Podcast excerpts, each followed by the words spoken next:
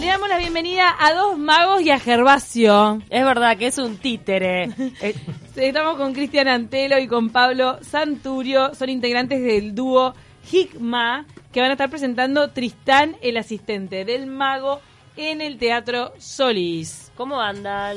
Muy bien. Muy contentos, la verdad. Tremendo show se viene en el Solís.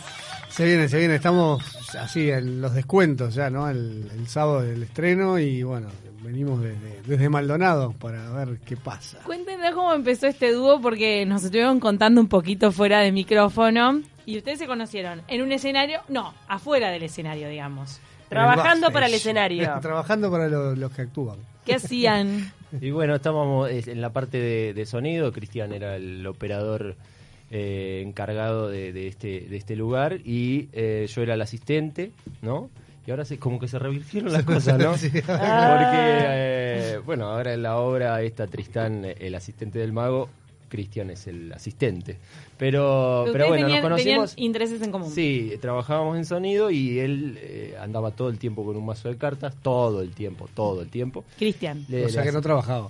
hacía- O sea, la magia ya te había Ah, claro. atrapado. ¿Y le hacías trucos a todo el mundo? a todo, Sí. seguridad, Mirá, a todos los funcionarios. Ya de chico, ¿no? Ya a los siete años creo que fue el mejor cumpleaños que tuve, que me regalaron una caja de magia. Qué bueno. Este, Y fue así que empezaste a aprender. y en época ahí que sí. no estaba YouTube No, para aprender sí, trucos. no había YouTube, no había nada. Era... ¿Y en qué momento dijiste, bueno, Tash, largo todo y me dedico a cumplir mi sueño que es ejercer como mago? Y bueno, creo que, que surgió casi que accidental porque habíamos empezado a compartir con, con Pablo el tema de la magia y un día nos llamó una amiga y dice, che, pensé que este, se cumple un año de mi institución, que era una institución de chicos con problemas de auditivos, este, y queremos hacer magia y me enteré que ustedes están haciendo magia, ¿se animan? Y yo solo no me animaba. Le, le digo, che, vamos, vamos. Así que nuestro primer show ya fue un desafío, que fue hacer magia para chicos con problemas auditivos. Y este ¿Y cómo le fue? increíble. Nos fue, o sea, ese show fue el que dijimos, ta. ¿Que enfatizaste en lo visual? Sí, en lo visual, en lo, táctil, ¿no? Sobre todo. O sea, si bien los chicos escuchaban, algunos por ahí no tanto, pero ta, es, la magia tiene eso, ¿no? De, se puede hacer magia por radio, se puede hacer magia eh, al ciego, se puede hacer magia. Hay, hay magos que han dedicado estudios increíbles a, a magia para ciegos. Este, con el dúo estamos con la idea ahora porque, bueno, la, señora de Pablo eh, sabe lengua, es- hace Lenguaje lenguaje de señas. terminando la carrera de LSU. Y, LSU. y hay un proyecto por ahí también de, de un, un espectáculo que tenga esa, ese código, digamos. Así que nada, bueno, ahí empezó nuestra aventura que hoy nos lleva a este, este desafío. A este más desafío, grande. pero además digo, durante todos estos años en donde vienen ejerciendo como magos, también se han enfrentado a desafíos, se han tenido que formar, han participado de congresos internacionales, están muy bien posicionados como magos acá en Uruguay. Sí, bueno, hemos laburado, laburamos mucho, somos, somos muy inquietos también, ¿no? Y, y sí, tuvimos como experiencias hermosas, que aparte siempre como dúo de magos, que es que, o sea, nos gusta eso, esto de compartir, ¿no? Que, es lo que también en nuestros espectáculos y en, este, en el caso de Tristán se maneja, que es el tema de la amistad, de, de- de seguir los sueños, de, de- de no, no dejarse eh, convencer por aquellos que te dicen, no, es difícil, acá no, porque esto, por lo otro. Este, y un poco de eso va también. este Intentan transmitir también ese mensaje. Exacto. Vos además, Cristian, trabajás como actor, haces stand-up. Sí, ¿En tu caso no?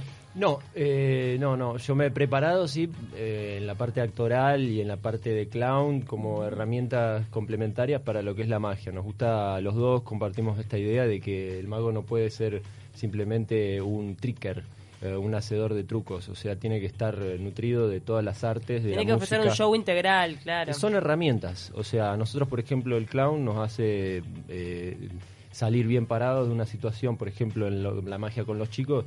eh, hay muchos imprevistos, hay, por ejemplo, el nene que se aburre y te puede decir, no, no me gusta, entonces hay que sa- salir bien parado y, a- y tener las herramientas para improvisar.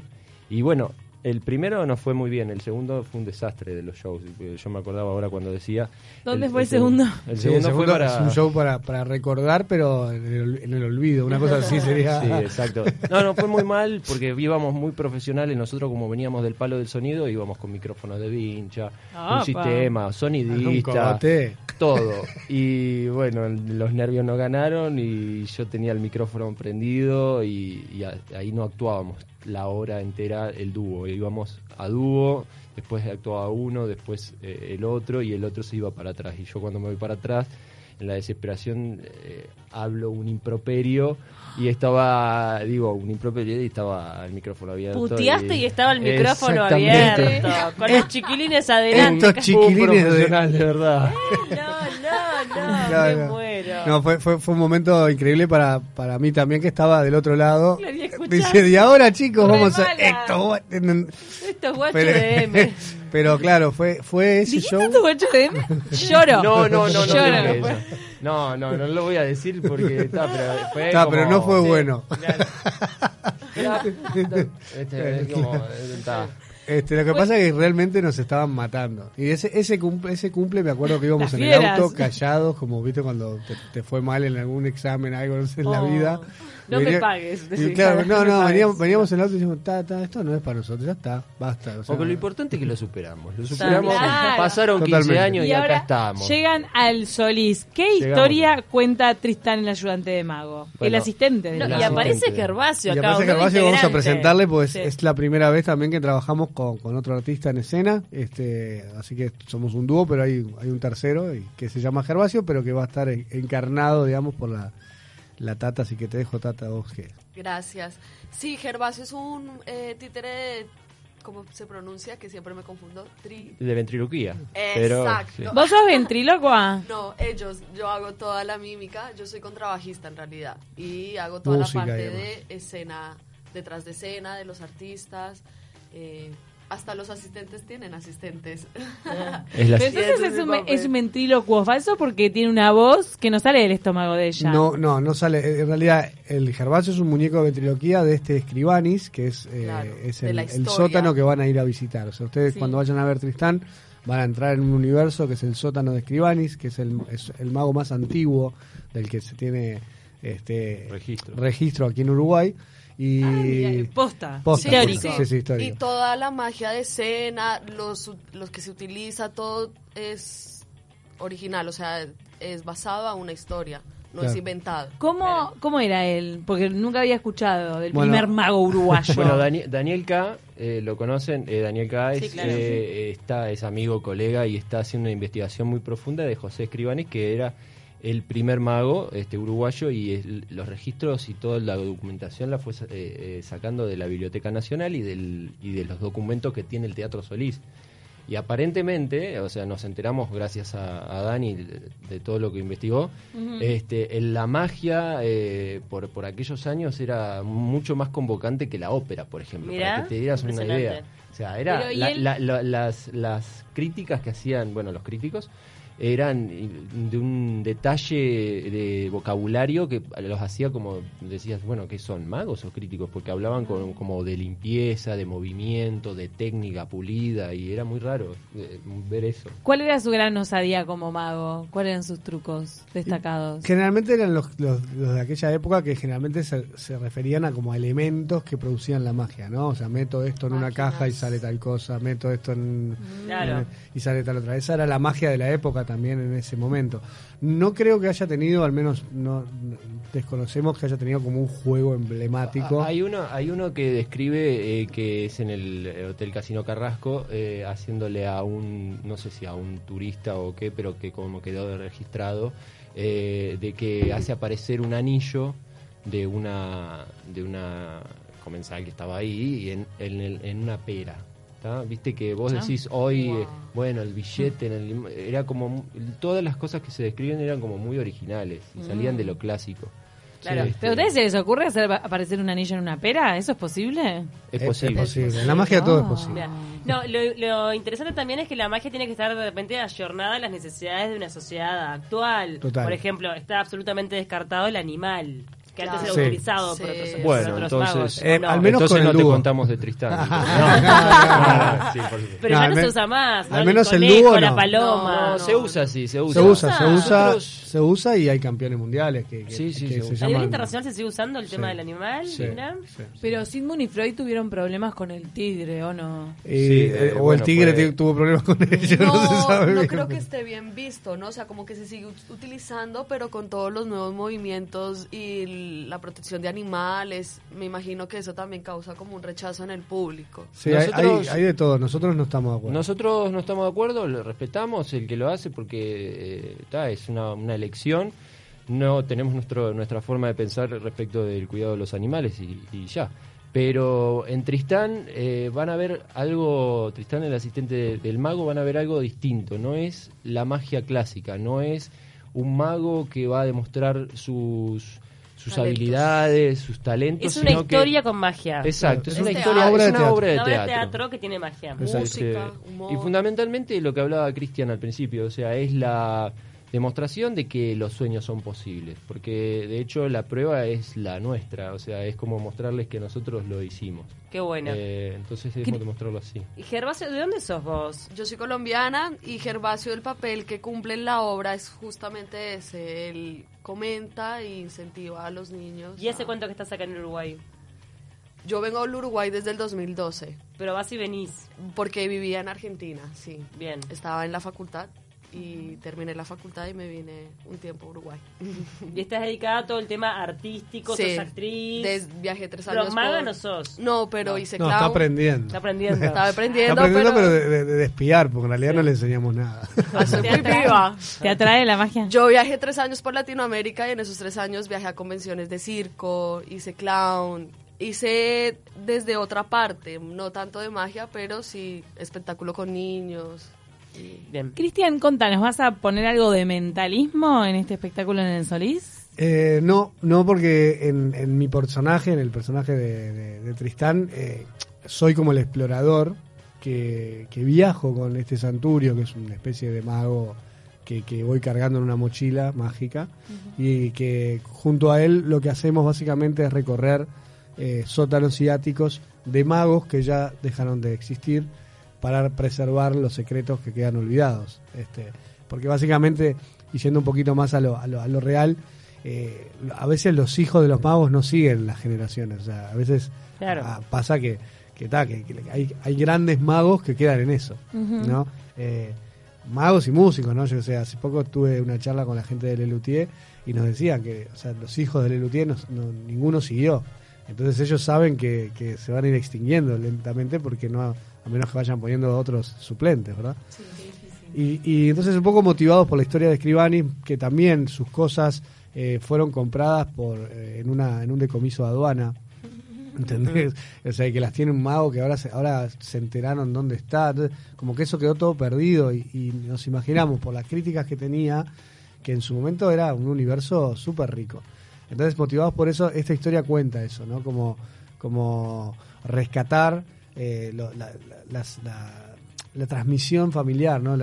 Este, este amor que alguien tuvo alguna vez por algo y que va pasando de generación a generación y que siempre hay alguien, más allá que no sea tu familia, que podría estar interesado en, en preservarlo. Y Tristán y Santurio son eso. ¿Quién escribió la obra? Eh, bueno, el colectivo. Entre los dos. dúo, sí, el dúo. Ahí la fueron escribiendo, fueron contando y fueron también eh, pensando qué truco y poner en cada momento, ¿no? Exacto. Sí, sobre todo acá el, el dúo tiene una apuesta muy importante, ya que la responsabilidad de, de estar en una sala como, como la Zabala Muniz en el Solís es, eh, es importantísima para el dúo, es una responsabilidad y, y- y nosotros dijimos, bueno, no solo podemos ir nosotros como siempre, eh, nosotros con todo y es por eso que formamos un equipo muy grande y por suerte tenemos a gente como Iván Hansen en la, en la escenografía. ¿Tienen dirección? Ernesto Muniz es nuestro director y productor, nos, nos, nos acompaña ahí, nos da una mano genial, nos distiende también con su humor, viste, cuando estamos un poco más nerviosos. Nos Cuando da no café. nos soportamos. Nos da café, Ganache, que es el café también que nos ayuda también a tratarnos. cumplió años, estuvo de aniversario Sí, Ganache, le mandamos un saludo enorme a todos ellos. ¿Qué quiere decir Hikma? ¿El nombre del dúo? Uf, bueno, es la pregunta del año, ¿no? Hikma es eh, un concepto. En realidad es una palabra que viene del Medio Oriente, que no pertenece a ningún eh, lugar o, o zona específica. Pero digamos, Medio Oriente, Arabia, Israel, todo ese lugar. Y es como el conocimiento sagrado. Aplicado un poco a los chamanes, sería como el conocimiento del chamán. Pero luego se fue con los años este, eh, modulando. Y hoy es como la Hikma, es como el, eh, la, magia, ¿no? En La es- magia. En ese, en ese concepto. Y hablando de Higma, ¿Nos van a hacer algún truco? Vamos a tener que buscar la forma de que alguien relate, porque esto es radio y no se ve. Sabemos que la magia es muy hacer un visual. vivo. ¿Quién Podemos- hace un vivo de podemos- Instagram? Vamos a hacer un vivo de Instagram, pero además, para quien no está a través de las redes sociales y nos está escuchando a través del dial, vamos a ir relatando. Así que Bien, quédense tranquilos que no se van a perder el truco de alguna forma. ¿Haces vos o...? O sea- Con el vivo podemos hacer algo con monedas. Y si Bien. no podemos hacer que la gente haga magia en sus casas. Ah, bueno, que- eso es interesante. No, ¿podemos hacer las dos cosas eh, cortitas o no? Eh, bueno, no, creo que una u otra. una u. No si es, si cortita, no. Bueno, Pero como Eh, que- que bueno que la gente haga magia en su casa, me, me- Bueno, me resulta perfecto, interesante. sí. ¿Tá? O sea, atenti toda la gente que está del otro lado del dial y toda la gente también que está ahí, Bruno, Eli. Atenti. ¿Qué necesitan? Necesitamos Los que están en casa. monedas, nada más. ¿Tienen Monedas. monedas por ahí? Bueno, vamos a buscar, nosotros, ¿podemos hacer nosotros también el truco? Sí, lo pueden hacer acá también, por supuesto. Bueno, Monedas, mientras tanto eh. le- les contamos, eh, mientras están preparando, más parte del equipo. Bueno, decíamos Iván Hansen va a estar en la, en la escenografía, va a estar, eh, bueno, Muniz, como decíamos. Eh, también está en la parte de diseño eh, Lalo, que también lo traemos de Maldonado, es un diseñador que nos ha hecho la parte de fotos. Nacho eh, Rodríguez, vos Paula, que Sí, seguramente lo conocés. claro. Este, él nos hizo las fotos que podrán ver en la gráfica. Eh, el de... mm, Cablin. Cablin, Claro, claro. exacto. Sí, Nacho es un capo. ¿Quién más, Cris? Eh, Eh, publicidad. Eh, Bueno, tenemos a Beatriz Benech en, en- en Sí, en la, la parte, parte de publicidad, comunicación Juan. Casalás, eh, sonido Martín Techera. ¿Cómo se han él, profesionalizado, chiquilines? ¿Se dan ¿Te cuenta? Es un equipo... Tuvimos que venir a la capital y bueno, Tenemos que 50 pesos en monedas. ¿Viste? Saqué 55. Se rompí la chancha. ya, ya eso es mágico, ¿no? Está. Ya, Eso es más. Tener eso es mágico. Bueno, Bueno. vamos a hacer lo siguiente. En sus casas también agarran monedas, tienen que tener más de tres. Nada Ta, más, pueden ser tres. cuatro, cinco, seis, da, da igual. Toma, acá doy tres. Hay monedas, eh, las uruguayas ahora es como difícil esto Ah, de la... más de de tres, ca- no, nos, faltan, nos falta una cada una. No, bueno, está. Lo que pasa es que con tres es más aburrido. No, con más chapa, de tres es más. más. Una Toma, te chapa, doy- una chapa. algunas. Dale, Cami, entrega una Te doy moneda. algunas ahí. ah, tenés ahí. Acá, yo tengo cuatro. Ahí está, ahí, estamos, ahí Ah. estamos juntando. Bueno, ya hemos hecho magia al, hecho, al haber hecho aparecer mm, dinero, ¿no? Sí, muy bien. Sobre la mesa. Así que bueno, vamos a jugar el famoso juego cara o cruz. Está. ¿sí? Y la idea es que eh, les vamos a ganar. Lo lamento, es así, les vamos a ganar, a pesar de que ustedes van a tener los elementos y ustedes van a hacer los movimientos. ¿Bien? Yo tengo cinco monedas acá. Perfecto, ¿vos cuántos tenés?